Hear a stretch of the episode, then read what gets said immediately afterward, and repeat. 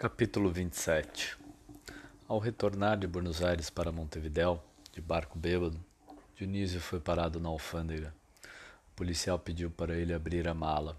Eram quarenta livros amontoados. Ela começou a retirar os livros e perguntava se todos eram dele. Sim, todos.